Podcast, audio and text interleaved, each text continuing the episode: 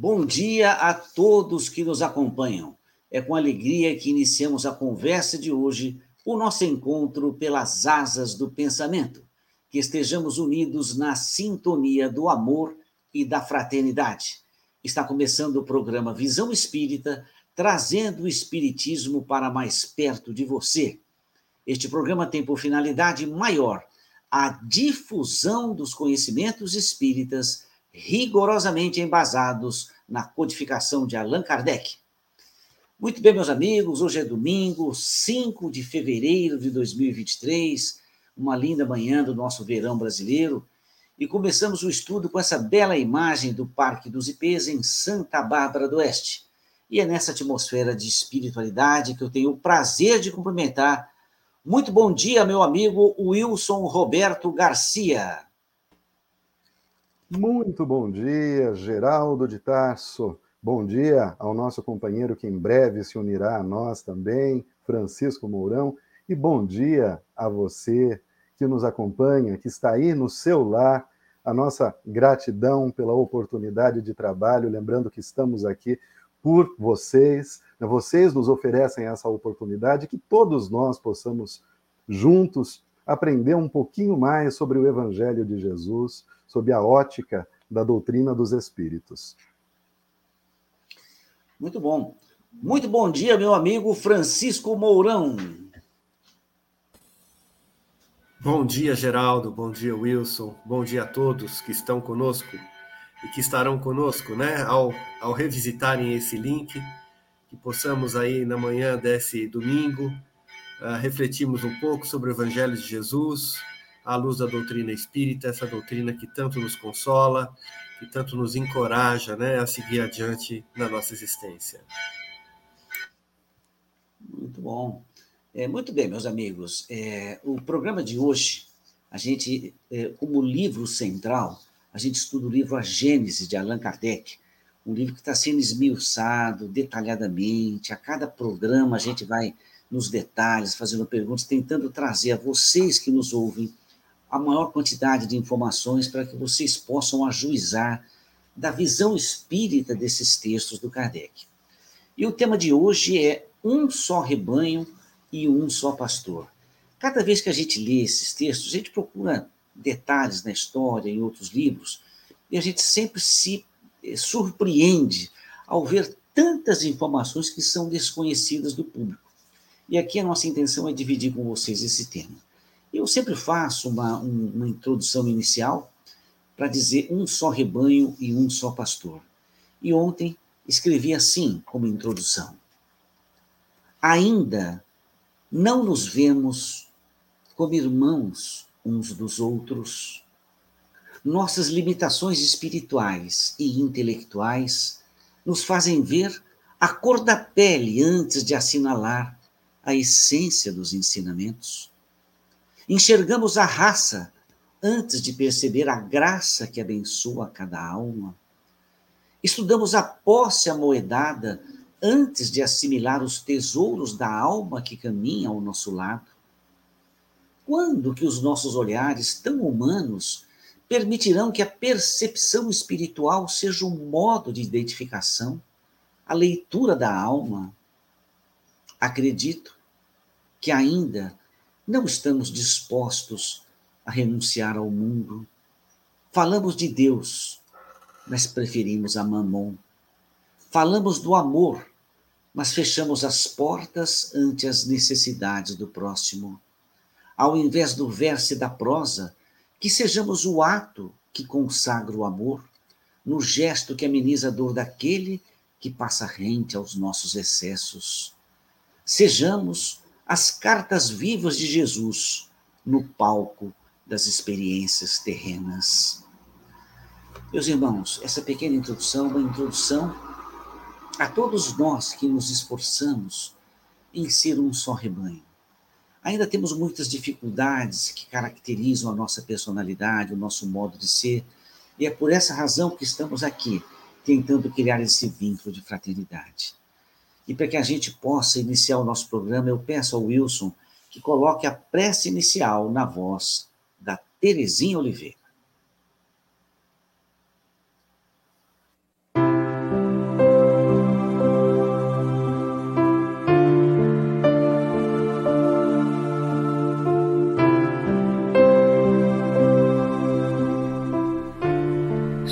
Súplica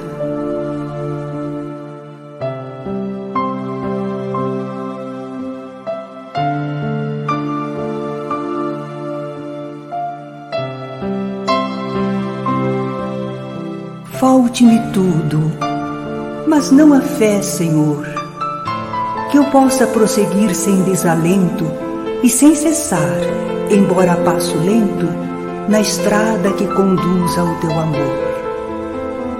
Falte-me tudo, Senhor, menos a chama que a todo o coração dorido aquece, consoladora do pobre que padece e companheira daquele que te ama. Falte-me tudo que hoje me rodeia, e tudo perderei, imperturbável e serena, se eu tiver fé, ainda que pequena, tal o menor dos grãos da mais filtrada areia.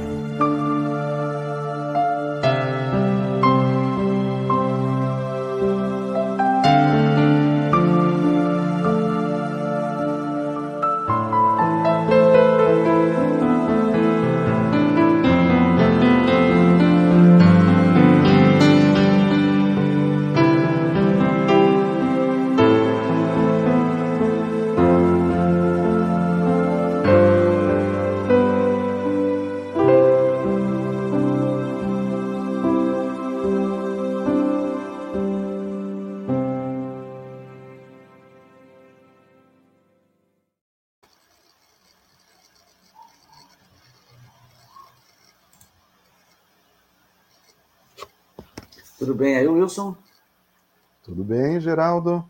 É que a, ao final da, da prece, sumiu aqui a imagem da prece para mim.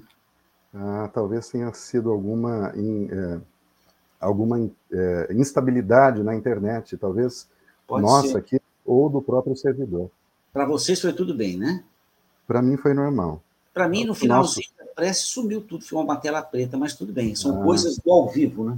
Então vamos aproveitar os companheiros e companheiras que estão aqui online conosco, quem puder dar um feedback para a gente. Isso. A gente vai se, se preparando aqui para evitar que essas ocorrências no futuro. Tá certo, então. Muito bem. Então, fizemos a introdução, a prece da Terezinha, que é uma melodia que nos encanta e nos inspire a falarmos sempre o que convém. Muito bem, meus amigos. Hoje vamos abrir o primeiro bloco do programa Visão Espírita, que é o estudo do livro Fonte Viva. Selecionamos o capítulo 51, em que o Emmanuel coloca o título de Sepulcros Abertos. E é um texto dos mais fortes que eu li ultimamente. E Emmanuel seleciona uma frase de Paulo registrada na Epístola aos Romanos, quando Paulo escreve a sua garganta é um sepulcro aberto. E o Emmanuel assim escreve. Reportando-se aos espíritos transviados da luz, asseverou Paulo que tem a garganta semelhante ao sepulcro aberto, e nessa imagem podemos emoldurar muitos companheiros quando se afastam da estrada real do Evangelho para os trilhos escabrosos do personalismo delinquente, logo se instalam no império escuro do eu, olvidando as obrigações que nos, que nos situam no reino divino da universalidade. Transfigura-se-lhes a garganta em verdadeiro túmulo descerrado. Deixam escapar todo o fel envenenado que lhes transborda do íntimo, à maneira de um vaso de lodo, e passam a sintonizar exclusivamente com os males que ainda apoquentam vizinhos, amigos e companheiros. Enxergam apenas os defeitos, os pontos frágeis e as zonas enfermeiras das pessoas de boa vontade que lhes partilham a marcha. tecem longos comentários no exame de úlceras alheias, em vez de curá-las. Eliminam precioso tempo em palestras compridas e ferinas, enegrecendo as intenções dos outros. Sobrecarregam a imaginação de quadros deprimentes nos domínios da suspeita e da intemperança mental. Sobretudo, queixam-se de tudo e de todos. Projetam emanações entorpecentes de má fé, estendendo o desânimo e a desconfiança contra a prosperidade da santificação, por onde passam, crestando as flores da esperança e aniquilando os frutos imaturos da caridade. Semelhantes aprendizes, profundamente desventurados pela conduta que se acolhem, afigura-se-nos, de fato, sepulcros abertos, exalam ruínas e tóxicos de morte. Quando te desviares, pois, para o resvaladiço terreno das lamentações e das acusações, quase sempre indébitas, reconsidera os teus passos espirituais e recorda que a nossa garganta deve ser consagrada ao bem, pois só assim se expressará por ela o verbo sublime do Senhor. Wilson, é uma página que, particularmente, eu achei extremamente forte. O que você teria a dizer sobre os sepulcros abertos? Você está sem som, Wilson. Geraldo, a sua impressão é a mesma impressão que eu é, recolhi quando tive contato com esse texto. É, Emmanuel não economizou palavras nesse momento aqui para mostrar, para desenhar um cenário perturbador. Perturbador porque nós nos vemos inseridos como atores nesse cenário, todos os dias. E, e é claro, o Espiritismo, a gente não pode nunca se esquecer disso, ele se apresenta como uma doutrina filosófica. E, como tal, uma doutrina filosófica, uma doutrina de pensamento, ele tende a, a lançar um olhar crítico sobre a realidade, né, com um objetivo. O objetivo da filosofia é encaminhar ao homem ao bom e ao belo. Então, o Espiritismo, assim também em seu aspecto filosófico, tende a lançar um olhar crítico sobre a realidade com o objetivo de desconstruir, desnaturalizar essa realidade em que estamos inseridos, mas para em seguida reconstruir, né, baseado na moral evangélica, novas estruturas. Ou seja, não é o, o destruir, o desconstruir ou destruir por destruir não é destruir para causar né, terra arrasada, onde nós criticamos. Então, o Emmanuel deixa muito claro é, essa postura do indivíduo que faz as suas críticas no sentido não de auxiliar, mas no sentido de prejudicar, no sentido de somente é, olhar o mal nas outras pessoas. Mas por que nós faríamos isso? porque nós ainda somos seres orgulhosos. Em o Evangelho segundo o Espiritismo, Santo Agostinho vai dizer que a Terra é um planeta destinado, destinada a espíritos rebeldes à lei de Deus, colocando-nos então dessa forma todos no mesmo saco. Todos nós que estamos aqui, se estamos aqui, somos espíritos rebeldes à lei de Deus, com exceção de um ou outro que reencarna né, aqui ao longo de, de, tempos em tempos, com o objetivo de nos, de nos é, é, servir de farol para que possamos seguir a nossa caminhada evolutiva. São os casos do próprio Jesus, dos profetas, de alguns seres iluminados que nos servem aqui de modelo para facilitar a nossa caminhada. No mais, todos nós somos seres rebeldes à lei de Deus e, portanto, né, ainda mergulhados em vícios morais como o orgulho, a vaidade. Né? E o orgulho tende a nos posicionar como competidores uns dos outros. Então, quando eu lanço um olhar crítico para diminuir o meu companheiro, é no sentido de me projetar acima dessa pessoa. Então, é simplesmente a competitividade que opera em detrimento, em prejuízo da colaboração. Ou seja, em nossa sociedade, nós somos mais competitivos do que colaborativos. Então, toda a mensagem de Jesus, essa mensagem de Emmanuel, nos diz que sim. Né? Aliás, existem pontos no Evangelho segundo o Espiritismo que falam sobre isso, né? se nós devemos ou não observar o mal nas outras pessoas. E a resposta do Espírito a essa pergunta é sim, claro, nós devemos observar o mal nas outras pessoas. Mesmo porque, se não fizéssemos, viveríamos alienados numa realidade separada, e não é isso que o Espiritismo quer. Como uma ciência social que ele se propõe a ser, ele quer que nós, né, que professamos essa, essa doutrina, que acreditamos em seus ensinamentos, sejamos sujeitos ativos, construtores de nossa história e colaboradores na formação de uma sociedade mais elaborada.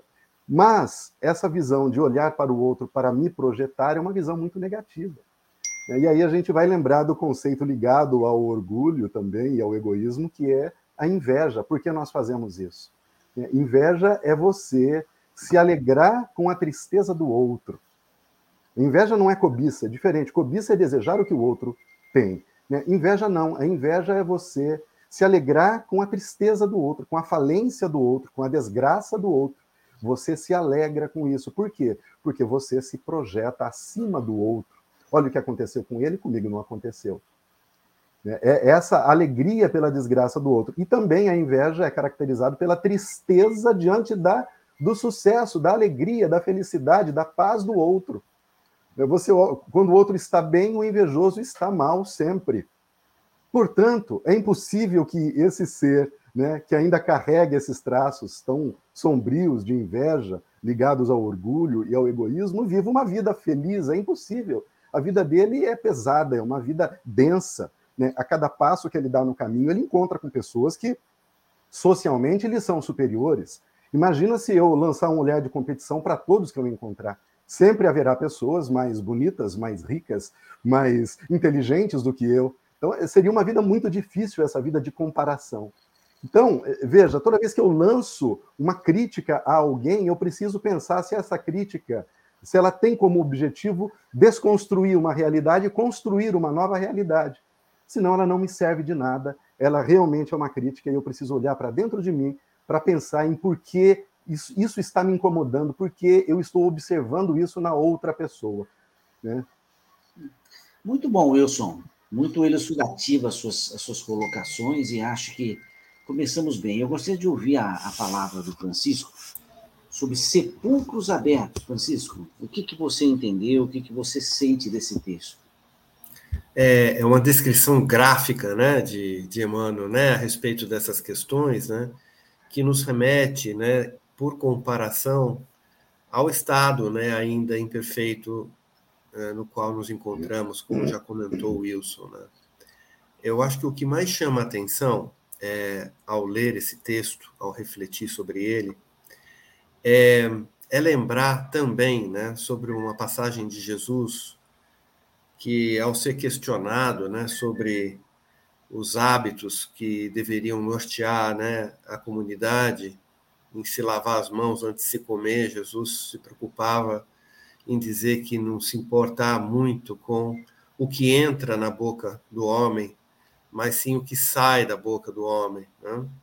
Então, assim, a garganta, a língua, são uma espécie de termômetro, né, ou de medidor, né, daquilo que sentimos, daquilo que pensamos, né, daquilo que somos, na verdade, né?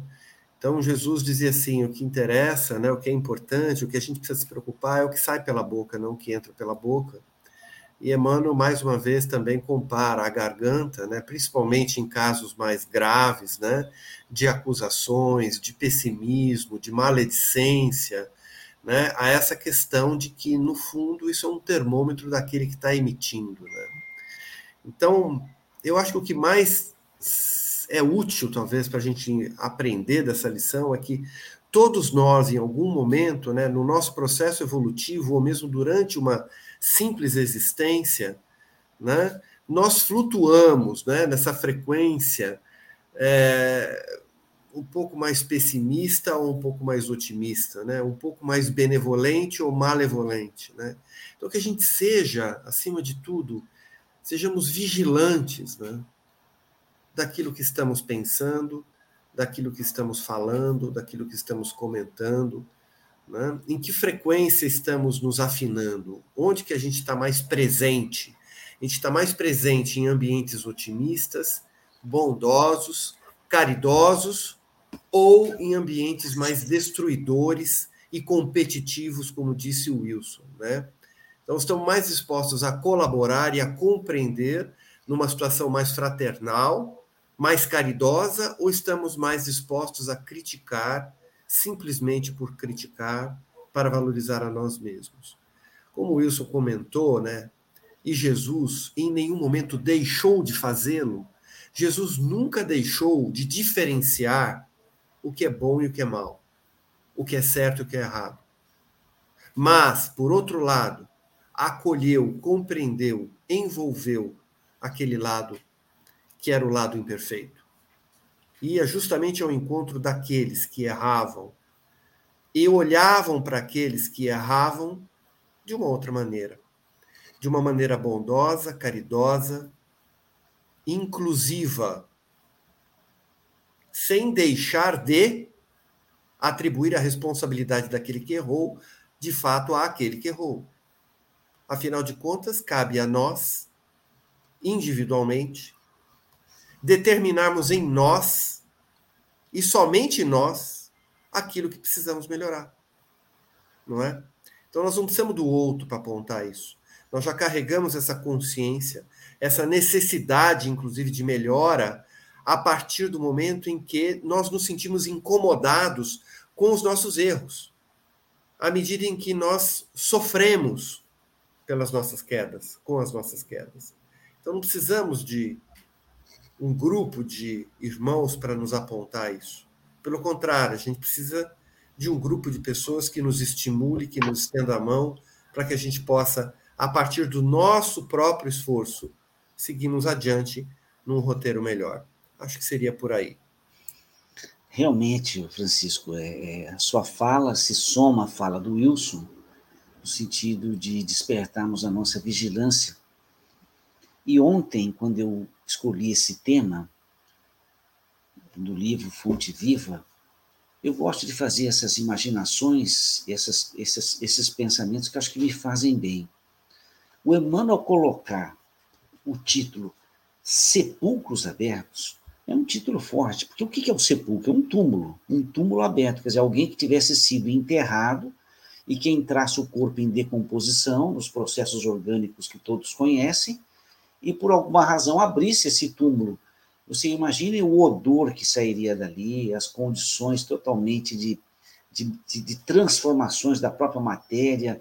Seria um ambiente ruim, um, um cheiro ruim, um lugar ruim para você viver. Então, o Emmanuel joga essa imagem, sepulcros abertos. E é uma coisa que, quando eu li, o título impressiona. E eu tenho por exercício que eu procuro fazer comigo mesmo, basicamente essa obra do Fonte Viva, os quatro, os quatro livros coleção Fonte Viva, eu entendo que nós, em geral, posso falar mais por mim, em geral a nossa visão tem um sentido único. A gente sempre tenta interpretar daqui para lá. E por vezes esbarramos em alguns entendimentos. Mas o Emmanuel, quando escreve um texto sepulcro aberto, a visão dele é de lá para cá. É a visão que ele tem, é a percepção que ele tem quando sai do mundo espiritual onde ele se encontra e chega ao planeta Terra. Ele deve observar muitos sepulcros abertos, exalando um, aroma ruim, sentimentos ruins, uma atmosfera ruim. Por quê? Por tudo aquilo que ele descreve, que o Wilson falou, que o Francisco falou, daqueles sentimentos que nós já deveríamos ter nos libertado e não nos libertamos. Por isso que eu fiz aquela introdução em que eu coloquei ainda não nos vemos como irmãos. É evidente que nós espíritos, o cristão, a gente se esforça nesse exercício, mas na prática do dia a dia a gente tem mais discurso do que ação. Então, eu percebo que essa essa imagem que o Emmanuel passa é como se fosse um alerta para cada um de nós. Eu, quando eu leio esse texto, eu, eu leio esse texto para mim. Eu falo, eu falo assim, eu acho que escreveram para mim isso daí. Eu procuro me colocar na condição do sepulcro aberto. Se o sepulcro está aberto, pelo menos fecha esse sepulcro, ou limpa, ou muda, ou tira desse lugar, bota em outro. Quer dizer, faz alguma mudança, cria alguma coisa. E você vê que o Emmanuel, diferente de outros textos que ele escreveu, o texto dele, 95%, é descrevendo as mazelas da personalidade humana. E no final, ele fala somente uma frase.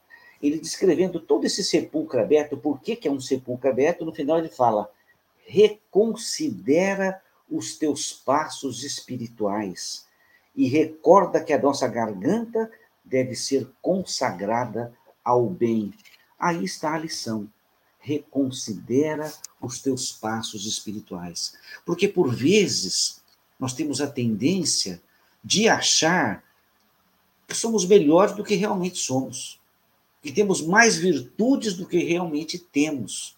E aqui eu sempre peço licença e, e relembro o meu pai com muito carinho, quando ele falava que a virtude humana é uma casquinha muito fina, por qualquer coisa quebra, se desfaz. Então eu lembro desse, desse texto. Ainda nós somos esses sepulcros. Agora, nós estamos, como disse o Wilson na, na primeira fala, a gente está matriculado na pré-escola do mundo espiritual. Nós somos seres ainda no começo de uma evolução, estamos num mundo de provas e expiações, ainda temos um comportamento rebelde, e o Espiritismo vem exatamente para dizer: olha, tem coisas melhores, pense em outras coisas, abre outras portas, se consagra ao bem. Eu acho que é, que é por aí que o Emmanuel foi tentando mostrar um novo caminho para a gente. Não sei se o Wilson Francisco querem falar mais alguma coisa. Não, né? Então tá bom. Então acho que são as falas destinadas ao primeiro bloco do programa Visão Espírita. E, uh, Wilson, nós temos mais ou menos quantas pessoas nos assistindo aí, Wilson? Agora 35 pessoas online nos assistindo. Aqui os últimos, os últimos companheiros que passaram por aqui, eu vou colocar na tela aqui, olha, Paula Bonassa, José Eduardo Leite, Cidinha Salvador, Regina Ruda, que sempre com a gente, a Vera, a querida Vera, lá de São Pedro, conosco também. Bom dia a todos e obrigado pela presença de vocês. E se vocês quiserem participar perguntando, para nós será sempre um prazer interagir com vocês aí. Só aproveitar, Geraldo, e pedir para quem nos acompanha, é um pedido mesmo, olha, nós nos ajude a divulgar esses vídeos, né, o trabalho do programa Visão Espírita, e você nos ajuda quando faz, quando deixa comentários no vídeo, sobretudo lá no YouTube, tá? Então, isso, isso que vocês estão mandando para a gente é o chat.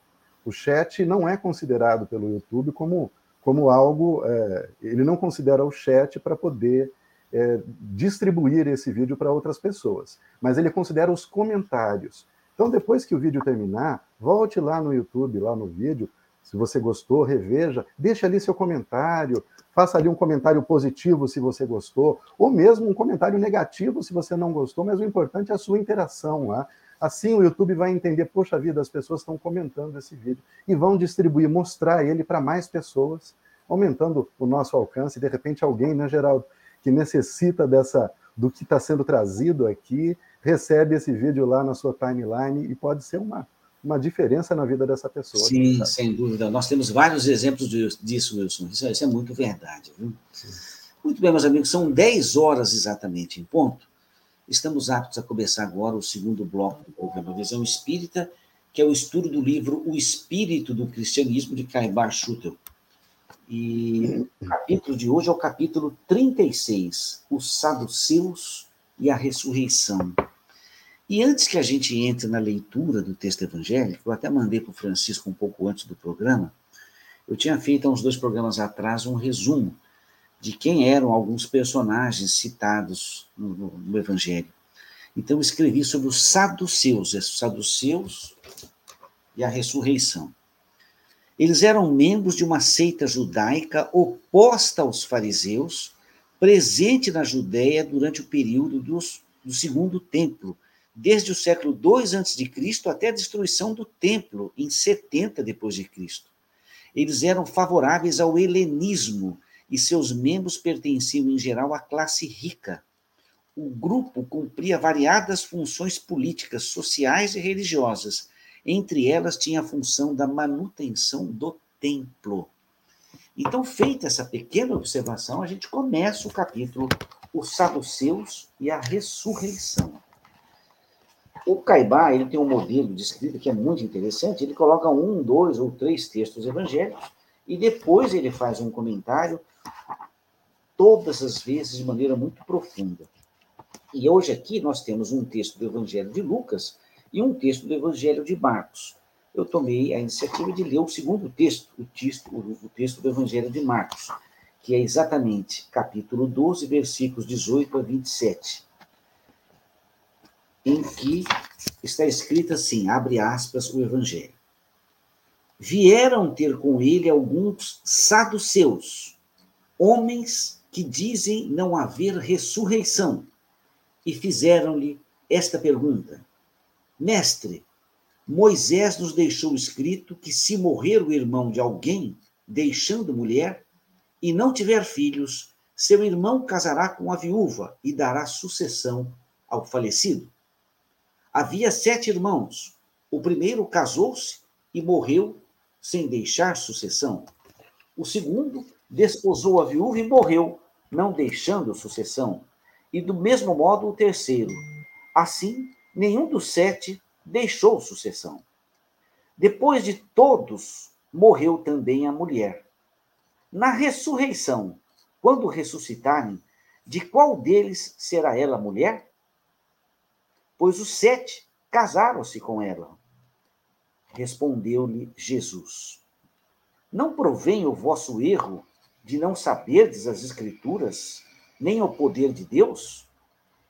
Porque quando ressuscitarem dentre os mortos, nem os homens casam, nem as mulheres são dadas em casamento, porém são como os anjos nos céus. E quanto à ressurreição dos mortos, não tendes lido no livro de Moisés, na passagem concernente à sarça, como Deus lhe falou? Eu sou o Deus de Abraão, o Deus de Isaac e o Deus de Jacó? Ele não é Deus dos mortos, mas dos vivos. Estais em grande erro. Esse é um texto encontrado no Evangelho de Marcos, de Lucas, e que o Carbá colocou em destaque. Eu gostaria de ouvir o Wilson sobre esse, esse episódio dos saduceus questionando Jesus sobre a ressurreição.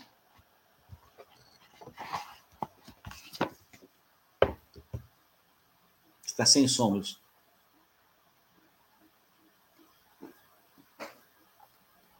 Ah, agora estou de volta. Geraldo, Francisco, você, amigo e amiga de casa, assim, a primeira impressão que eu tive ao ler essa passagem de Marcos foi assim do poder de síntese e do conhecimento, é claro, que Jesus tinha sobre as Escrituras, porque é um assunto que poderia gerar uma discussão. Essa discussão poderia se estender tanto e Jesus, em pouquíssimas palavras, ele respondeu de maneira que fechou o assunto, que não deixou margem a nenhuma argumentação, tanto que os saduceus disseram: bom, respondeu bem. é, é, isso mesmo. E, e, aí acabou, a conversa terminou ali mesmo. Então é uma assertividade que demonstra todo o poder de comunicação que tem o nosso mestre Jesus. E, e assim, o nosso objetivo aqui é fazer o nosso comentário com base na é, na interpretação de Caíba, né, de Caíba. E, e ele vai dizer que já naquele tempo haviam muitas seitas, todas elas interpretando as escrituras, e veja que ele só falava daquela pequena região ali. Né? Mesmo ali, e o Geraldo citou isso no início, tinha os fariseus, tinha os saduceus, tinha os essênios, cada um tinha a sua interpretação das leis, das mesmas leis. As leis eram comuns a todos mas cada um interpretava de acordo com a sua inclinação, o que é algo, segundo Cairba, que se, é, se vê até os dias de hoje. Os dias de hoje, ou seja, os dias em que Cairbar escreveu a sua obra, mas que se nós observarmos ainda hoje em nossa sociedade, não mudou nada. Né? Hoje você tem o protestantismo separado entre as igrejas tradicionais, como os metodistas, os batistas, ainda os calvinistas, né, que acreditam ainda piamente no determinismo divino. Você tem as novas vertentes da, da, da igreja protestante, né, como o, o, os pentecostais, os neopentecostais, enfim, com sua teologia da prosperidade, cada um interpretando as mesmas passagens de uma maneira muito própria, né, com o objetivo de defender esse ou aquele interesse, e muitas vezes até mesmo interesses puramente materiais ou de dominação, a maior parte das vezes de dominação e interesses materiais. Quando Cairbar vai dizer que a vinda de Jesus teve como objetivo primeiro, demonstrar a imortalidade da alma. Porque, de fato, essa é uma das lições mais importantes que nós temos. Jesus, né, segundo é, a história que, que conhecemos, Jesus morreu fisicamente, né? ele morreu. E depois existem diversos relatos de que ele retornou. Ele retornou, ele conversou, ele interagiu com as pessoas. Então, esse é um ensinamento maior de Jesus, é claro, no, no, campo moral, o amor ao próximo, a unidade, a fraternidade, sem dúvida alguma, são os maiores ensinamentos. Mas, com isso, essa pergunta demonstra pura ignorância mesmo de interpretação. Ou seja, Jesus vai dizer a essas pessoas que o casamento, tal qual nós conhecemos aqui, ou seja, as coisas que nós vemos aqui no nosso mundo, não são é, é, refletidas no mundo espiritual. É um mundo diferente. Existem outras regras lá. Só que naquela época eles não entendiam isso. E Caibar vai dizer isso no final, inclusive sobre os saduceus. Porque o que tinha sido ensinado aos saduceus é uma ressurreição da carne. É a carne que retornava, o que até justificaria essa dificuldade de interpretação e essa argumentação que eles faziam a Jesus. Era lícito isso, era autêntico essa dúvida. Né? Como isso ia se dar do lado de lá? Jesus diz: vocês demonstram não conhecer, e de fato não conheciam. E para isso Jesus veio para falar sobre como se operam as coisas no reino, dos, no reino de Deus. Nós aqui chamamos de mundo dos espíritos. Nós hoje sabemos que os espíritos não se reproduzem. Então, o objetivo da união no mundo espiritual não é o mesmo da união no campo material biológico. Aqui, é, o, objetivo da união, né, do sexo, assim dizendo, do casamento e do sexo, é a manutenção da espécie, é a reprodução da vida. No campo espiritual, quem cria a vida é Deus e só Deus. Mas aqueles homens, naquele tempo, não sabiam disso. E não obstante, hoje, os homens não sabem disso. A grande parte dos homens não sabem disso. Basta que nós observemos os números de, de quantas as pessoas são conhecedoras dos ensinamentos dos espíritos, do espiritismo. Hoje, chegamos a quanto? 5%, 6% da população? Eu acho que nem isso. Né? Eu não tenho acesso aí aos últimos dados, né, às últimas pesquisas, mas eu acho que se considera espírita, ou que seja, que tem conhecimento sobre essas revelações que nós temos. Então, é, é, é, é assim, de forma resumida, é isso. É, essa passagem nos mostra a ignorância daqueles indivíduos que eram separadas em seitas, em, em agrupamentos distintos. Eu, eu quero fazer novamente né, uma comparação com o mundo moderno, né, odierno. Hoje nós continuamos da mesma forma e nada mudou. E eu acho que esse texto que você trouxe é um link maravilhoso para a terceira parte do programa, que vem logo mais. Por hora é só. Muito bom, Wilson. Francisco, o que você tem a falar sobre esse, os saduceus e a ressurreição? Olha, o Wilson é, comentou de forma muito completa né, é, esse texto, né, a interpretação de Cabar Shuttle, né, e eu concordo com o Wilson no que se refere a esse poder de síntese né, que Jesus tem, né, de explicar as coisas espirituais aparentemente complexas, ainda mais para um povo que ainda tinha uma série de limitações nas suas compreensões, de uma forma tão forte, né?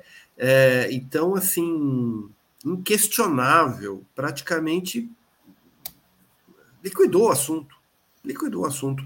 Eu tomo a liberdade de ler um trecho, repetir um trecho do Evangelho de Marcos, quando Jesus diz assim: porque quando ressuscitarem dentre os mortos, nem os homens casam, nem as mulheres são dadas em casamento, porém são como os anjos do céu. Então Jesus deixa claro isso, né, de que realmente no mundo espiritual é, não existem essas relações, né, humanas ou biológicas. Os espíritos são como anjos do céu, para não dizer são anjos do céu, né? no sentido de que não há essa função, embora possam carregar características né, é, referentes a encarnações anteriores, isso já existe no depoimento desses espíritos que estão lá no mundo espiritual, à luz da doutrina espírita, mas Jesus já naquela época já antevia isso, já dizia, já confirmava. E ele vai mais além, né, no que se refere realmente à vida, né? É, parece que os saduceus, é, me confirma isso aqui, é, é, Geraldo, eles assim, tinham uma dúvida né, no que se refere ao, ao, ao, à vida após a morte biológica. Né? Então, o termo ressuscitar para eles era realmente reviver na carne. Né? É algo que, inclusive, vai ser objeto de estudo nos próximos programas. Né? Então, assim, se não havia possibilidade de reviver na carne, para eles não tinha outra possibilidade. Né? E Jesus vai além, né? e ele segue aqui dizendo assim: vocês, olha, não entendem nada, né? Porque eh, na passagem de Moisés referente à sarça, né? É, é, Deus diz a Abraão que é o Deus de Isaac, o Deus de Jacó, né? Diz, diz a Moisés que é o Deus de Abraão, de Isaac e de Jacó. Quer dizer, é uma passagem né, no livro do, do Êxodo, né, se não me engano, em que Moisés se depara né, diante de uma planta né, queimando e ao mesmo tempo não se desfazendo, e mais uma vez tem essa experiência né, é, é, de receber essas mensagens do alto, no qual Moisés é, é informado sobre isso, né, que existe um Deus único, um Deus único e onipresente, atemporal, se é o Deus das gerações anteriores, de Abraão, de Jacó, é porque Abraão e Jacó também continuam vivendo. E Jesus, então, deixa claro como é que pode, né? Vocês acharem que não vão continuar vivendo. Então, vocês vão continuar vivendo, mas não da forma como vocês estão imaginando, que é reviver na carne é realmente viver em espírito, né? Mas assim, eu estou explicando, já estou complicando o português aqui. Jesus, assim, quatro linhas, ele mata a paulada, né? Em quatro linhas, né? Ele mata a paulada, uma, uma, uma verdade, né? Que de alguma maneira é, é, é faz sentido do seu ponto de vista racional, né? Entendendo que, que somos filhos de um Deus justo e bom, né? Para tudo tem que ter uma causa justa e boa, é, nós estamos então entrando dentro desse princípio dessa fé raciocinada, né, lógica e passível de ser conferida né, de acordo com a ciência, né, como a gente vem observando. Então, em complemento a isso que o Wilson comentou, eu só queria ressaltar essa questão do poder de síntese de Jesus e do fato dele explicar, sim, de fato, o que acontece. Né? E, e os saduceus é, foram assim bastante articuladores na pergunta, né? Para não dizer assim, quase que querendo criar uma armadilha, né, para Jesus. Como Jesus foi sempre colocado diante de armadilhas, né? Diante dessas perguntas capciosas, difíceis de serem interpretadas, e Jesus se sai assim brilhantemente, né? Uma facilidade, né? Então, eles foram bem específicos na pergunta, né? É o caso de uma senhora que casa com o primeiro filho de uma progênia e morre, que é algo que é possível de acontecer, né? Então, assim, Jesus, para com isso, né? Não tem essa história. Nós somos todos vivos e todos presentes. E no mundo espiritual não existe esse casamento formal Existe sim casamento de ideias, casamento de afinidades, casamento de projetos, nos quais os espíritos sim continuam se reunindo de uma forma fraternal, buscando executar planos do bem. Eu acho que é isso. Muito bom, Francisco. Eu, eu todas as vezes que eu leio esses textos dos evangelhos em que se descreve Jesus falando, é, eu penso assim, eu acho que todos nós já tivemos a experiência de estar diante de pessoas de um elevado padrão moral. Todas essas pessoas que têm essa relevância moral, quase que naturalmente, eles exercem um domínio do ambiente pelo olhar, pela voz macia, naturalmente eles se impõem pela autoridade moral. Acho que todos nós, já, todos nós já podemos presenciar esse fato. Vivenciando com uma pessoa, com outra, naturalmente aquele que faz o bem, aquele que exercita o bem, que exemplifica o bem, naturalmente ele tem uma autoridade moral. Então eu fico imaginando Jesus diante daquele povo, que era um povo belicoso, podia ser saduceu, fariseu, seja quem for, eles eram meio chegados à guerra, às discussões, aos rituais, ao exercício de, de, de normas daqui e dali. Quando eles se deparam com Jesus, naturalmente existia ali uma autoridade moral. Naturalmente, eu acho que houve uma, um respeito à palavra do mestre, porque você vê que eles se calam e falam: não, no final, você tem razão, você respondeu bem. Então eu fico imaginando a cena, aquele povo belicoso, com uma, um, uma pseudo-sabedoria diante do mestre respondendo assim. Mas isso foi a primeira colocação. A segunda colocação, o próprio Caibá fala assim: os saduceus, por exemplo, criam em Deus, quer dizer, acreditavam em Deus, mas serviam-no só com interesse nas recompensas desta vida. Esse era o mote deles. Quer dizer, nós acreditamos em Deus, mas desde que eu tenha benefícios. Eu quero acreditar em Deus porque eu vou ganhar aqui, ali e acolá. Era comum essa crença entre eles. Quando se depara com alguém que fala de algo na ressurreição, a mulher não vai ser dada em casamento, era uma coisa para eles ainda um pouco distantes. E naquele momento eles não tinham como contra-atacar Jesus. Era baixar a cabeça e falar: não, acho que, acho que você respondeu bem mesmo, porque eles não tinham esse conhecimento. E mais adiante, o próprio, o próprio fala: a pergunta dos saduceus sobre a ressurreição, em parte, tinha sua razão de ser, porque eles apresentavam uma ressurreição toda material. Então, a visão dos saduceus, infelizmente, era uma visão material. E quando Jesus fala da ressurreição, ele fala da ressurreição espiritual. Naquele momento, Jesus aproveitou para falar: olha, tem algo mais além da matéria. Vocês estão fazendo o um raciocínio da ressurreição do corpo, mas eu estou falando da ressurreição da alma, da ressurreição do espírito. Quer dizer, ele aproveitou o momento, transmitiu o ensinamento, calou os contestadores e ficou para a história escrito por Marcos e Lucas. Então, Jesus, quando falava, ele falava para a época e falava para o futuro. E ainda hoje, você liga nesses canais fechados, History, Discovery, até hoje existem centenas de milhares de dúvidas sobre o comportamento de Jesus. Se hoje, com todo o avanço da ciência, o avanço da tecnologia, da, da, da antropologia, existem muitas dúvidas, vocês imaginem entre os saduceus há dois mil anos atrás.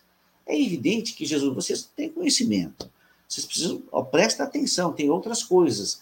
Então, Jesus aqui, ele alude a essa ressurreição espiritual. E quando a gente entra nessas obras do André Luiz, do Emmanuel, mas particularmente na obra do André Luiz, ele descreve com muita propriedade esses cenários do mundo espiritual onde ocorre, entre aspas, essas ressurreições. O próprio resgate do André Luiz das sombras foi uma ressurreição. Ele estava morto ali nas sombras. E, e, e ele é, é, destacado do umbral e é levado ao. Ele ressurge ali acima da personalidade terrena. Então, eu acredito que existem, ao longo da vida, várias ressurreições, vários corpos, né? Em que a gente passa. Até pouco tempo atrás, eu estava conversando com alguns colegas, eu não sei se vocês sabem, constantemente o nosso corpo físico ele é renovado. Uma célula morre, nasce outra, uma célula morre, nasce outra. Então, esse corpo que eu tenho hoje, ele não é igual ao corpo que eu tinha 10 anos atrás, porque tudo mudou. A gente pode afirmar quase que categoricamente, fisicamente, que isso é um outro corpo. Então, ao longo da vida, de, de 65 anos, eu já devo ter tido vários corpos. Então, quando Jesus alude à ressurreição, não era a ressurreição do corpo, que só numa vida a gente muda 10, 15, 20 vezes do mesmo corpo. Então, que corpo é esse que vai ressurgir? É o corpo do Geraldo dos 15 anos, dos 30, dos 50, dos 60. A ressurreição a que ele se referia era a ressurreição da alma. Então, é uma coisa que não tinha sido percebida pelos saduceus da época. Wilson, Francisco, alguma comentário adicional? Eu vou fazer algumas, alguns comentários, uma interação só com os nossos telespectadores. O Francisco Moretti perguntou a leitura de hoje, e eu percebi que eu realmente não coloquei os números. O primeiro texto, Francisco, da obra Fonte Viva é o capítulo 51, estou colocando na tela aqui, tá? Sepulcros Abertos, é a Fonte Viva, capítulo 51. É importante que vocês leiam. Essa obra, é, O Espírito do Cristianismo, eu não coloquei porque há uma diferença entre a, a, a edição sua, Geraldo, e a minha. Na minha aparece como capítulo 35 esse texto, na sua como 36. Nossa. Por isso que eu não coloquei. Mas, Francisco, segue aí, ou é 35 ou é 36, dependendo daquele que você tiver. Não sabia disso. Aí, é, na minha aparece como 35. E eu quero é, alguns comentários que deixaram aqui, é importante também. Lavínia, ela, a, a, antes da Lavínia aqui, a Priscila Fatobene passou por aqui. Bom dia, Priscila, Samira, Giovanete, o nosso amigo Rubens, que é, Rubão, bom dia, Rubão. A Vera Calado está dizendo, está agradecendo a vocês pelos domingos pela manhã, os domingos matinais, as manhãs de domingo, em que ela aprende muita coisa, todos nós aprendemos com muita certeza. Né? O Wilde Esteves também aqui com a gente, e a Lavínia aqui fazendo um comentário confirmando né, que a lição principal dessa, desse texto de Cair Bar é sobre a ressurreição, e de fato é. Né, ela vai dizer que os saduceus não acreditavam na reencarnação, não acreditavam e nem na ressurreição. Né, é, no comentário do, do Geraldo, fica bem claro isso, né, Geraldo? Porque eles não acreditavam porque a ressurreição, segundo o que era apresentado para eles, não atendia à lógica que aquele grupo tinha, então não podiam aceitar aquilo de forma física. Né? Jesus, com a apresentação que ele fez, talvez tenha tocado ali intimamente alguns indivíduos, e é bem provável que tenha, né? Será que não somos nós hoje, os saduceus daquele tempo, né? Que ao longo desses séculos, né, a gente vem se elaborando essa ideia até que hoje nós tenhamos encontrado o Espiritismo? É só uma pergunta provocativa. Mas muito bem, é, obrigado a todos. Chegamos a 50 ouvintes, Geraldo, e agora novamente com 39 pessoas nos acompanhando. Muito bom. Então vamos dar sequência aqui. Agora vamos passar ao terceiro bloco de perguntas e respostas. Todos já sabem que o tema de hoje é um só rebanho e um só pastor. É, eu faço uma introduçãozinha antes de fazer a primeira pergunta ao Wilson e a segunda ao Francisco. No Evangelho de João está escrito que Jesus disse, abre aspas, tenho ainda outras ovelhas que não são deste aprisco. É preciso que também a essas eu conduza. O mestre Jesus quase sempre se valia das metáforas para ensinar os seus seguidores, um povo simples e quase inteiramente rural. Era comum as criações de ovelhas naquela região. Sabemos que a prisca é um curral destinado ao abrigo das ovelhas. Então eu pergunto ao Wilson: Wilson, quem são as ovelhas figuradas por Jesus? Quem são as ovelhas de outros apriscos? Muito bem, Geraldo. A figura que Jesus usa é muito útil para a gente esclarecer essa questão. Jesus, nós hoje o reconhecemos como governador espiritual da Terra, de todo o planeta Terra. Mas, poxa vida, sendo assim, parece ambíguo né, ou incoerente que a terra toda não seja cristã. Como pode isso? Se Jesus é o único governador, se ele é o Cristo, o ungido de Deus, como pode existir tantas sociedades que não são cristãs? Por exemplo, o, os muçulmanos, né, o, o islamismo, quando a gente vai mais para o Oriente, né, o shintoísmo, no Japão, o hinduísmo, em vasta região do Oriente. Por quê? Mas como isso? Se Jesus está no comando do planeta Terra. Por respeito, simples, por amor, pelo livre-arbítrio, porque somos, como espíritos, muito diferentes somos muito distintos. Se nós encontramos gigantescos contrastes dentro do reduzido grupo familiar em que fomos inseridos quando mergulhamos na carne, que dirá quando nos comparamos a outras sociedades, outras culturas? E dentro da própria visão, entendimento sobre nação. Entende-se como nação um agrupamento linguístico e cultural. Como dentro de um país de dimensões continentais como o Brasil, nós podemos identificar uma única nação. Nós somos muitas nações distintas. Podemos citar para exemplificar o que eu estou dizendo, dos povos originários, os indígenas de nossa terra, não conhecem Jesus, a grande maioria deles. Por quê? Porque Jesus respeita o tempo de cada agrupamento humano. Porque a evolução se dá gradativamente, não em saltos porque Jesus não violenta a inteligência, a razão, não se impõe a ninguém.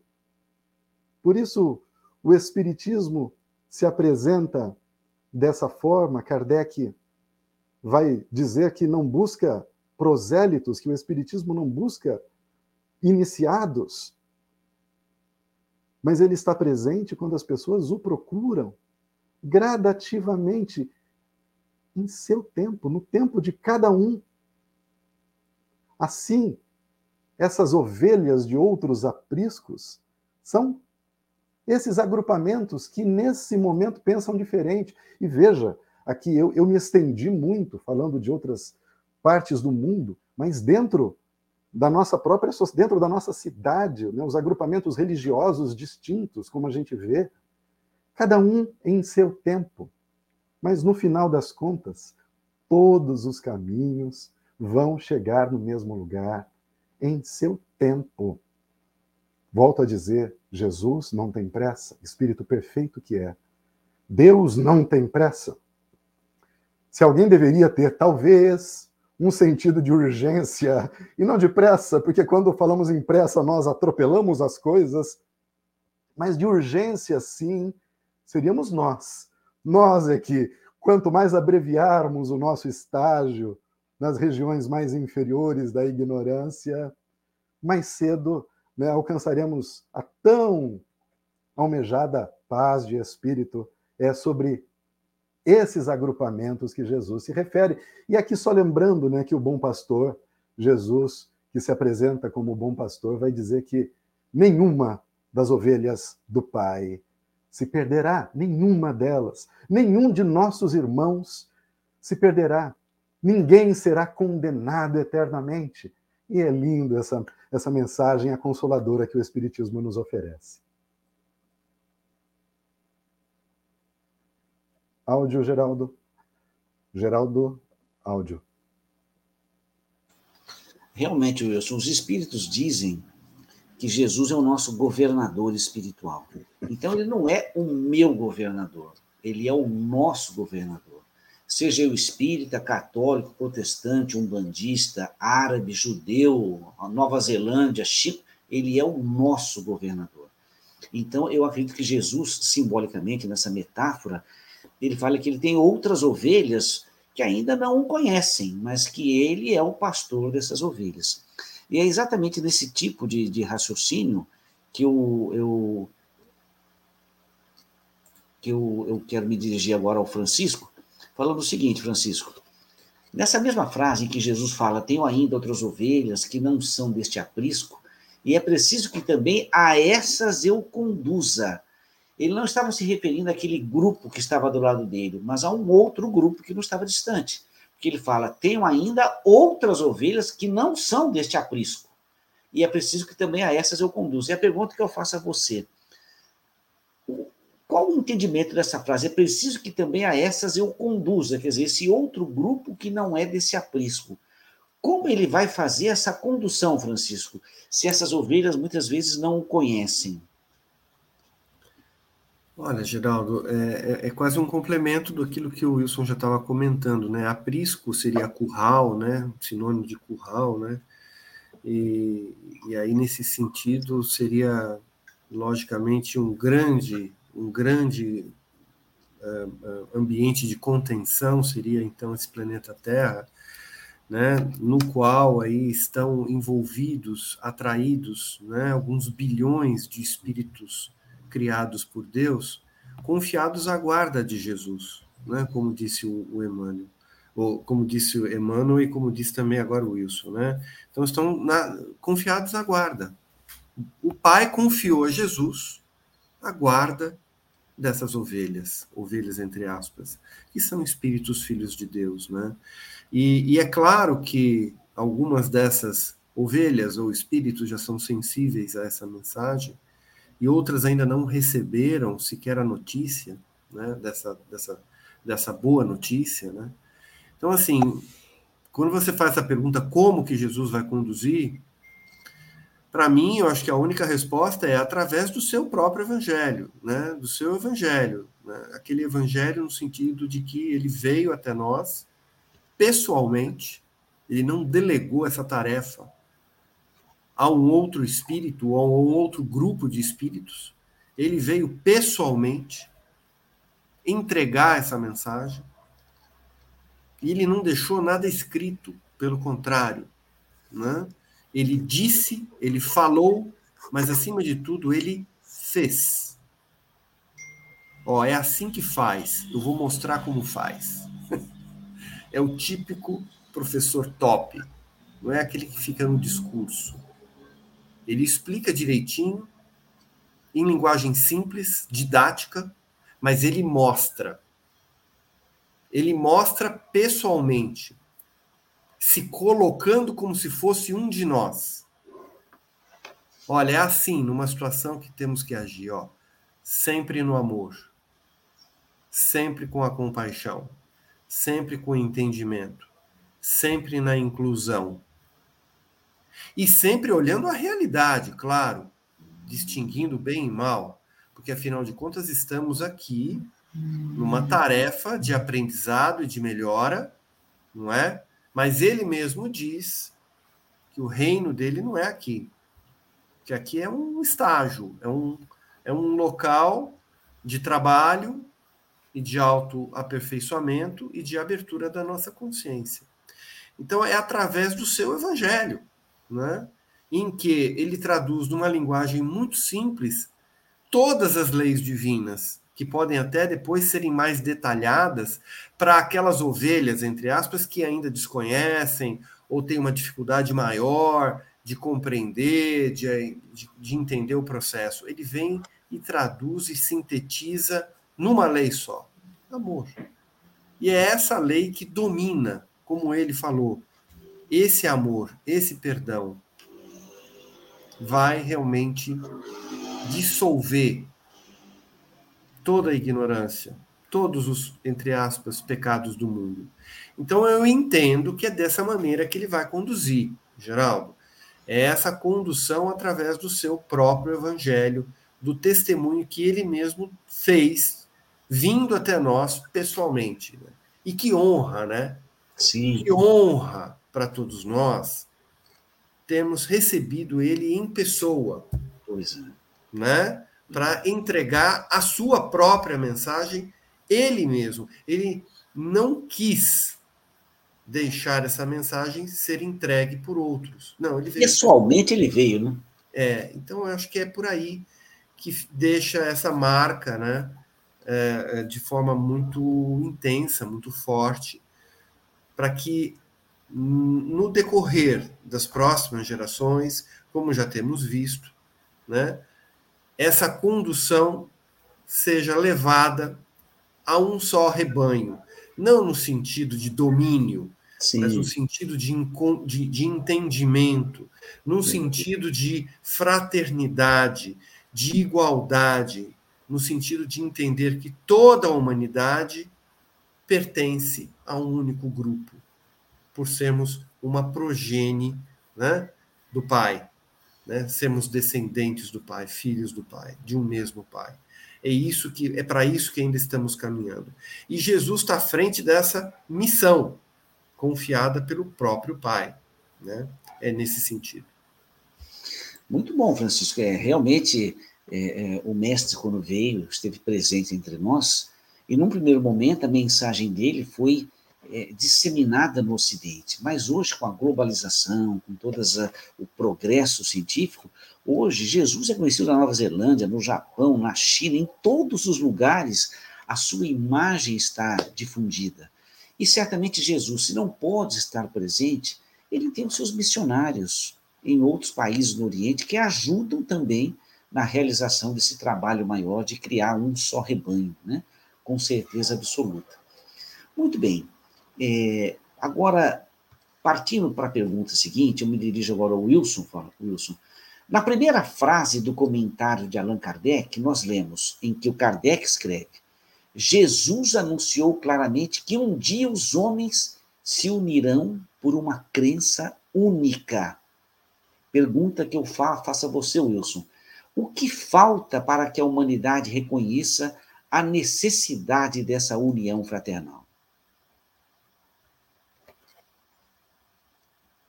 Está sem som. É, que pergunta, Geraldo. É, nos remete a tentar entender o porquê do surgimento das religiões. Né? A religião ela surge num contexto de tentar o ser humano que é racional se ver diante da angústia de um mundo, de um ambiente hostil e que lhe é incompreensível.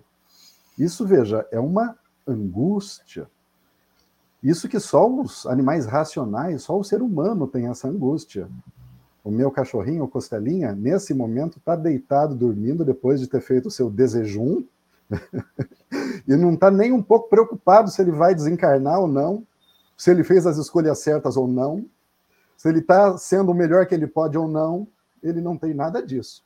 Se vai chover ou não, não tem essa preocupação.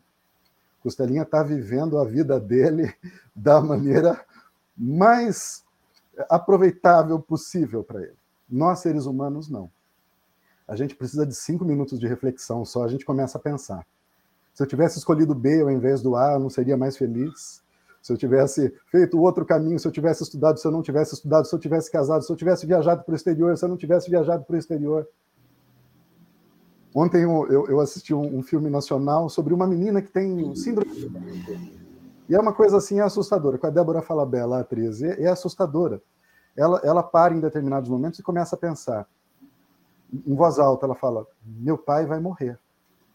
E alguém que está do lado dela fala: Nossa, mas seu pai está doente, eu não sabia. Não, ele está bem. Daqui um dia ele vai morrer. então você veja esse em grau máximo essa angústia Aí ela, ela continua dizendo que minha mãe vai morrer, todos vão morrer, você vai morrer, eu vou morrer. Então, olha que angústia. A religião surge, então, para dar ordem ao que parece ser o caos, para explicar as coisas.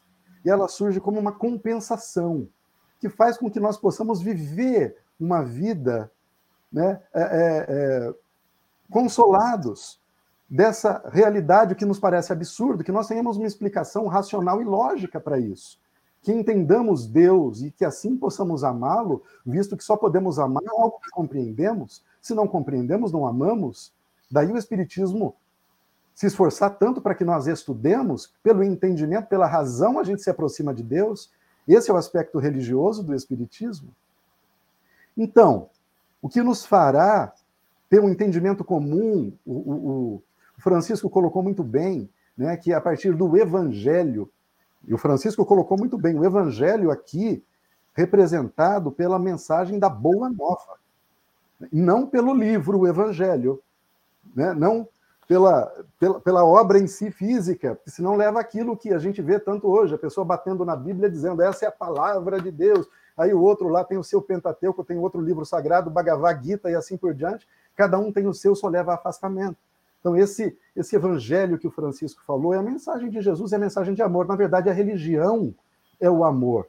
E, infelizmente, o que nos levará a, a esse entendimento comum é o, a busca pelo bem-estar, pela paz e pela felicidade. Quando pelo cansaço, Jesus vai dizer: Vinde a mim, vós que estáis cansados e sobrecarregados, e tomai de mim, e aprendei de mim, que sou manso e justo de coração, e obtereis descanso para as vossas almas. Então, é o cansaço que nos leva a procurar o descanso. E quando a gente perceber que o descanso está no amor, que junto é melhor do que separado, né, que nós fomos criados para operarmos juntos e não separadamente, seremos uma só nação. E, e Kardec é interessante, Revista Espírita, eu gosto muito de citar isso, Revista Espírita, março de 1858, Kardec faz uma entrevista com um espírito que mora em Júpiter.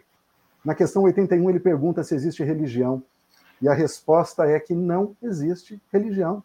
Isto é, num mundo superior não existe religião.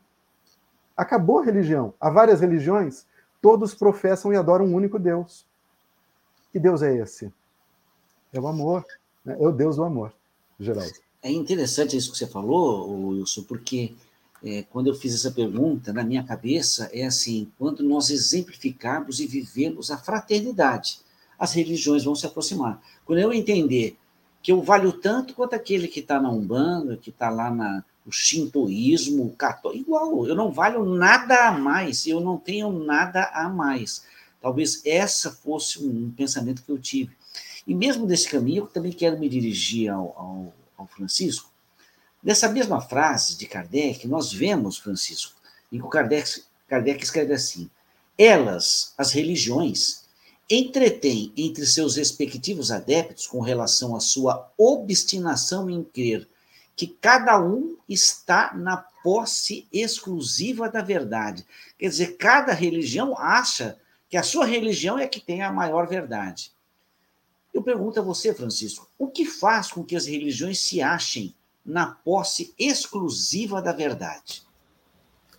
Provavelmente, Wilson, tem a ver com as crenças daquele grupo, né?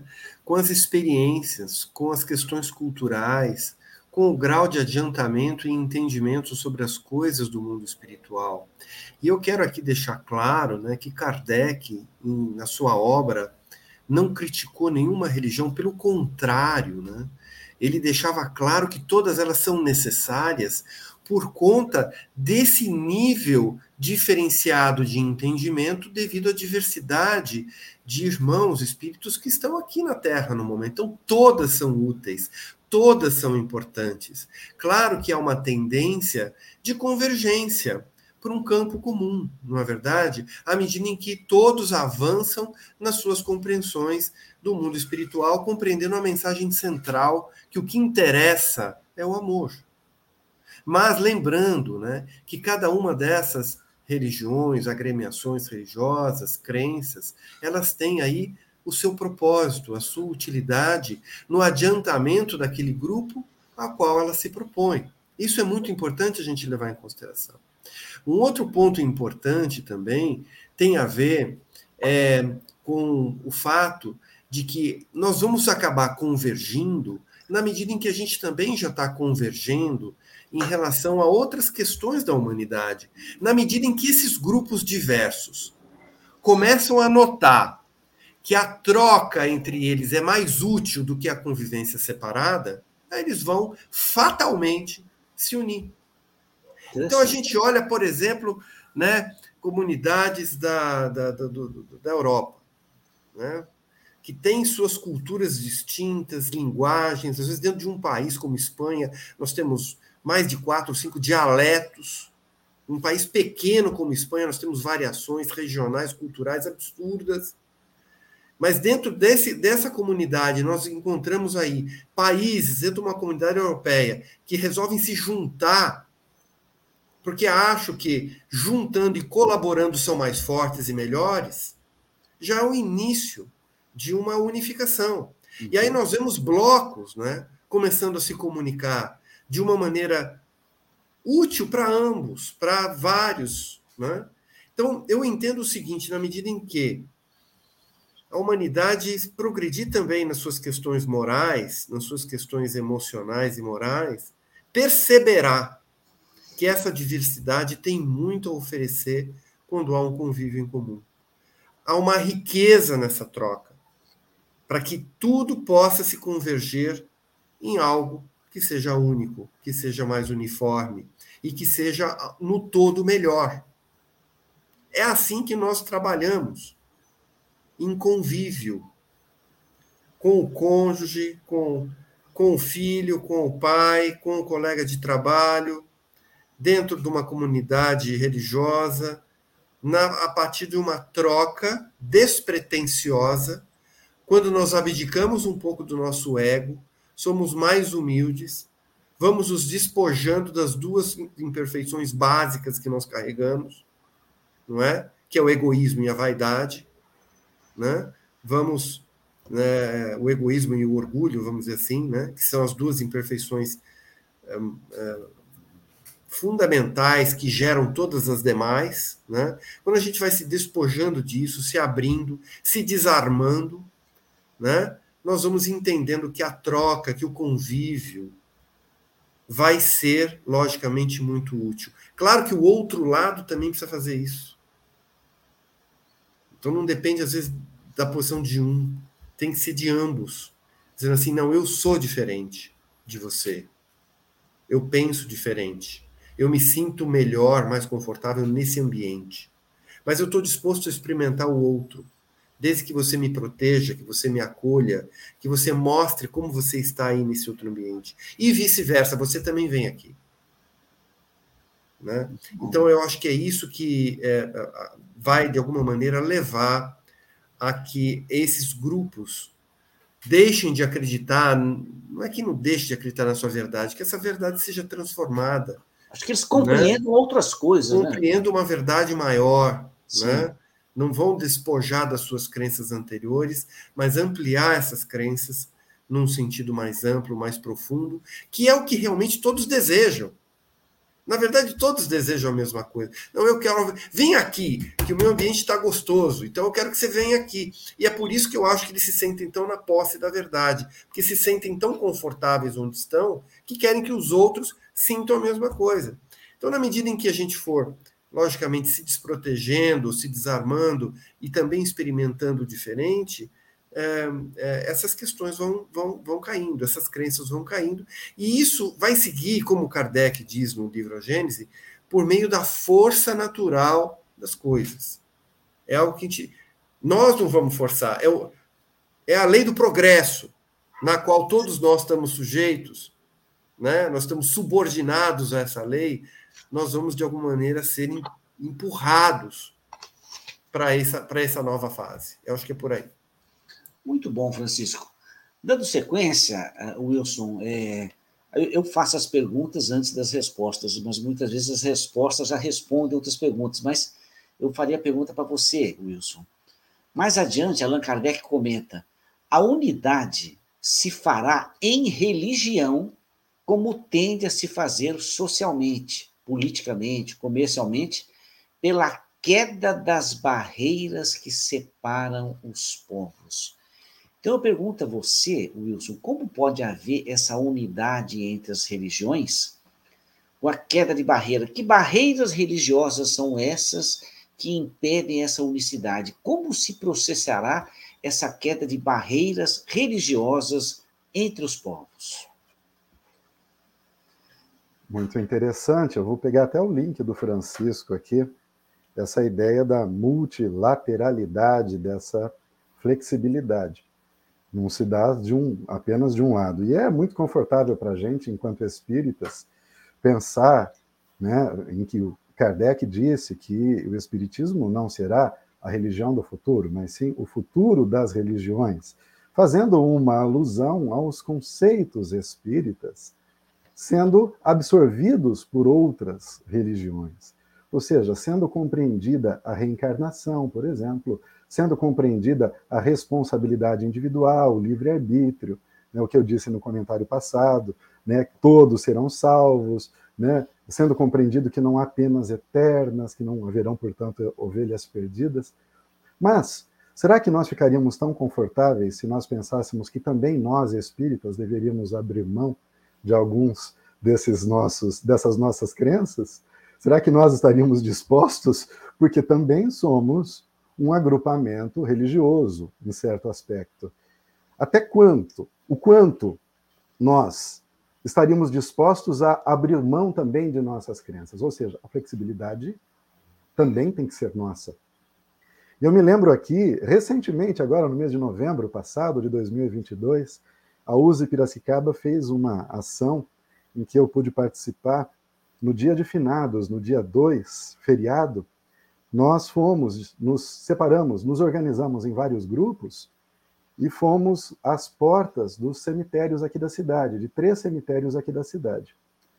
E distribuímos uh, gratuitamente né, a obra Fundamentos da Doutrina Espírita, o jornal O Arauto, que é uma produção aqui da USE Piracicaba, e um panfleto com as principais perguntas e respostas do Livro dos Espíritos no que se refere à, à situação do espírito depois do desencarne.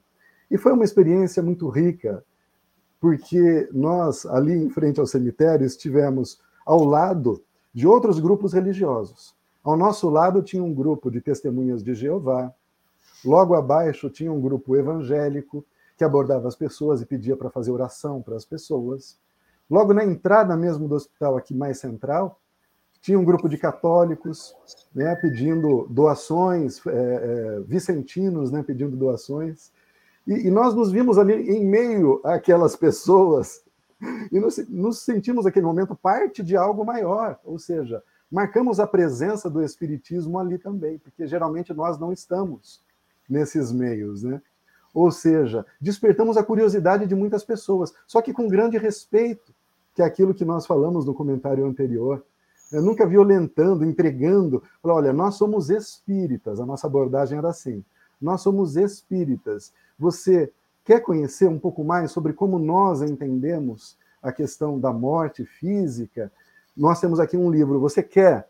E a pessoa, muito obrigado, porque poderia ser uma violência contra a crença dela. E ela seguia adiante. Outros pediam, outros nos procuravam porque queriam. Né? Mas eu achei muito rica essa experiência.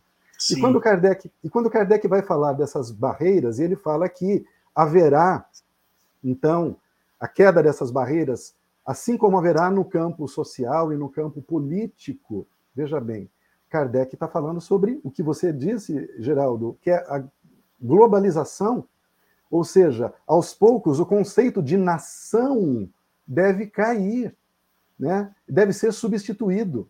Nacionalismo é um termo ruim. Né? Sociologicamente, nacionalismo tem a ver com o poder de uma nação sobre outra, sobre a hegemonia de uma nação sobre outras nações. Então, o nacionalista ele se vê como o país dele, né, a nação dele mais importante do que as outras nações. O nacionalismo vai ter que acabar, porque nós vamos ter que nos entender como parte de algo maior. Ou seja, a, a ONU, né, apesar de todas as suas dificuldades no campo político, de toda é, os, a ligação que ela tem com certas potências, mas ainda é um órgão que representa interesses globais, assim dizendo. Então, aos poucos, um, é, são entidades como a ONU que deverão né, é, é, se estender a todos os países, a todos os governos, de uma maneira que os interesses de um não se sobreponham e não massacre, subjuguem outros. Então, politicamente isso cairá. Religiosamente também. É natural que isso aconteça ao longo dos milênios. Não é para já isso, viu? Mas aqui o, o, Francisco fez um comentário muito legal aqui, inclusive se você quiser comentar, é, Geraldo, o Papa Francisco no momento está fazendo uma visita ecumênica no Sudão do Sul. Olha que bonito isso, né, Geraldo? Sim. Sem dúvida. É, é, como você disse, naturalmente haverá um caminho de aproximação entre todos os povos. De um jeito ou de outro, isso vai acontecer. Mesmo utilizando as nossas fraquezas, as nossas vaidades, essa aproximação vai acontecer. Vai o Papa, daqui a pouco vai o bispo de outra religião, enfim, como o próprio Wilson disse, há uma tendência natural de aproximação entre todos os povos. Bem, Fácil adiantado da hora, eu acredito que essa vai ser a última questão que eu vou fazer, dirigida ao Francisco. E, e o tema é muito interessante, né? É, Kardec escreve assim: Allan Kardec escreveu, ela, ou seja, a unidade entre os povos, se fará pelo desenvolvimento da razão humana. E quando eu li essa frase, eu li umas três vezes, né? Desenvolvimento da razão humana. Então eu pergunto ao Francisco, do ponto de vista da evolução do pensamento, a razão humana caminha para onde, Francisco? Porque é a evolução da razão humana que vai criar essa unidade entre os povos. O que precisa acontecer no pensamento humano para que haja essa unidade entre os povos, Francisco? Você sempre consagrando a sua fama de fazer perguntas difíceis, né? Mas é que você tem competência. Não, extremamente desafiadoras as suas perguntas. Dá até um friozinho na barriga. Mas olha, eu vou falar aqui de forma muito humilde, a minha compreensão limitada né, do que seria isso, né, o que seria o contexto disso. Eu entendo que a razão humana tem a ver com bom senso, né? E bom senso inclui, acho que, duas coisas o conhecimento das coisas materiais, então seria um avanço da própria ciência, né? e também o conhecimento das questões emocionais e humanas. Quer dizer, aonde dói? Onde está doendo? o ser humano tem esse. Você que é médico, né? Acho que Sim. tem até uma capacidade muito melhor de entender o que eu estou falando. Se diz assim, aonde dói? Né? São questões morais de angústia, como o próprio Wilson estava falando, né, que acabam norteando de forma muito bonita, inclusive. É um dispositivo que o nosso Pai coloca em nós, que é a própria dor, que nos norteia para sair da dor. Né? É, um, é um mecanismo de dentro da lei da conservação, inclusive. Né? E eu falo de dor moral, né? não estou falando de dor física, Sim. porque dor física a gente está avançando bem. Né? Então, acho que são duas questões que estão ligadas a essa questão do avanço da razão, né? da razão humana, no sentido de entender que as coisas precisam ser compreendidas antes de serem aceitas. A gente não pode engolir algo se é que a gente não entende. Tem a ver com a tal da fé raciocinada, que eu acho que não vai dar tempo da gente comentar, mas que é um dos pilares da doutrina espírita, é a fé raciocinada. Mas eu acho que tem a ver com esse desenvolvimento da razão, como Kardec pontua nesse ponto do livro do livro A Gênese, né? Então acho que são questões importantes que eu acho que vão estar associadas ao desenvolvimento da razão. Na minha limitada visão, tá? Porque eu acho que isso isso dá margem para a gente conversar por muito tempo do que seria, né, o desenvolvimento dessa razão humana. O ponto principal, aumento ou avanço da ciência, que é algo inevitável, Ninguém é segura, né? Ninguém, é, segura. ninguém segura, e Kardec já tinha falado isso. Ó, se no futuro tiver alguma dúvida entre ciência e espiritismo, é ciência que vocês têm que ficar. Ele deixou bem claro isso. E o outro lado é o avanço moral, que vem logo, vem logo em seguida, né? Como se fossem duas asas, né? Nesse crescimento, nesse avanço, né? Quer dizer, a gente precisa também, dentro desse conhecimento das coisas da ciência, da matéria, entender também o que pode auxiliar a gente no desenvolvimento e melhoria das nossas dores morais, das nossas angústias, né? Então seria por aí.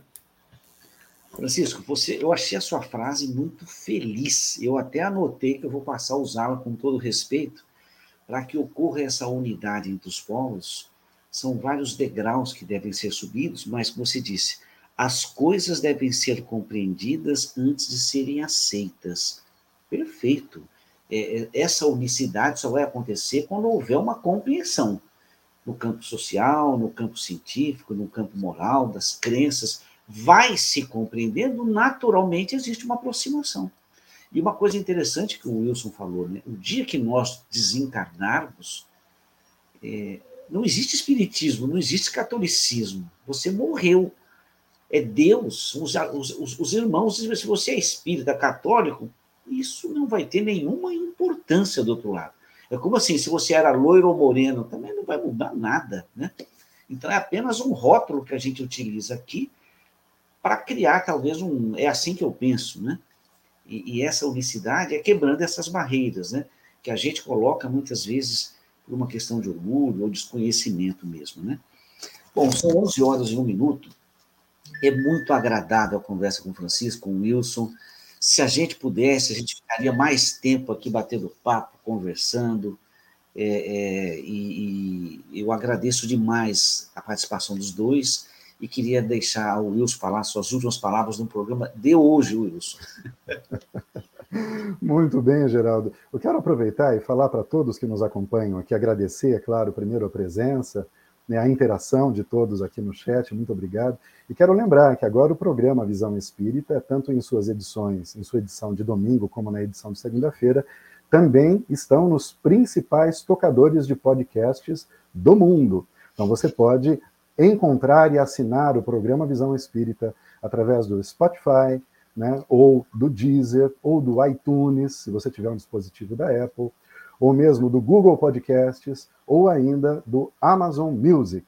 Então, os melhores tocadores de podcast e de música do mundo, se você já tem instalado aí no seu dispositivo, no seu celular, só vai lá no campo de busca, pesquise por Use Piracicaba ou por Programa Visão Espírita, você vai encontrar a sequência dos programas. Os programas que são é, o programa do domingo e o da segunda-feira são publicados na terça-feira. Então, a partir da terça-feira, você já tem disponível. Quando você assina, essas plataformas ficam responsáveis por enviar para você, sempre que um novo programa, uma nova edição for publicado, você recebe uma notificação diretamente no seu celular. E por esses aplicativos também você pode ouvir o programa em segundo plano, ou seja, você não precisa parar a sua vida e olhar lá, você é por áudio e ele toca em segundo plano. Então você pode acompanhar o programa Visão Espírita na academia ou durante o trabalho, enfim, né, é, é, durante a sua caminhada matinal, você pode ouvir o programa Visão Espírita. Então, muito obrigado a todos, obrigado Geraldo, obrigado Francisco e até o nosso próximo encontro. Francisco, suas últimas palavras, Francisco. Apenas agradecer, realmente é uma satisfação, uma honra e um privilégio poder estar aqui entre vocês nessa manhã. Como bem falou Wilson, estamos sempre aprendendo e que Jesus sempre né, esteja conosco e que nós possamos senti-lo na sua na sua maior intensidade, que envolvendo, sendo envolvidos pelo seu amor e pela sua paz. Até uma próxima oportunidade. Que Jesus nos abençoe. Muito obrigado. Então, diante de, de, de palavras tão amáveis, nós agradecemos a Deus e aos bondosos amigos que nos assistem do outro lado da vida e que nos permitem realizar mais um trabalho de divulgação da doutrina espírita uma boa semana a todos nós. Nos encontramos domingo que vem.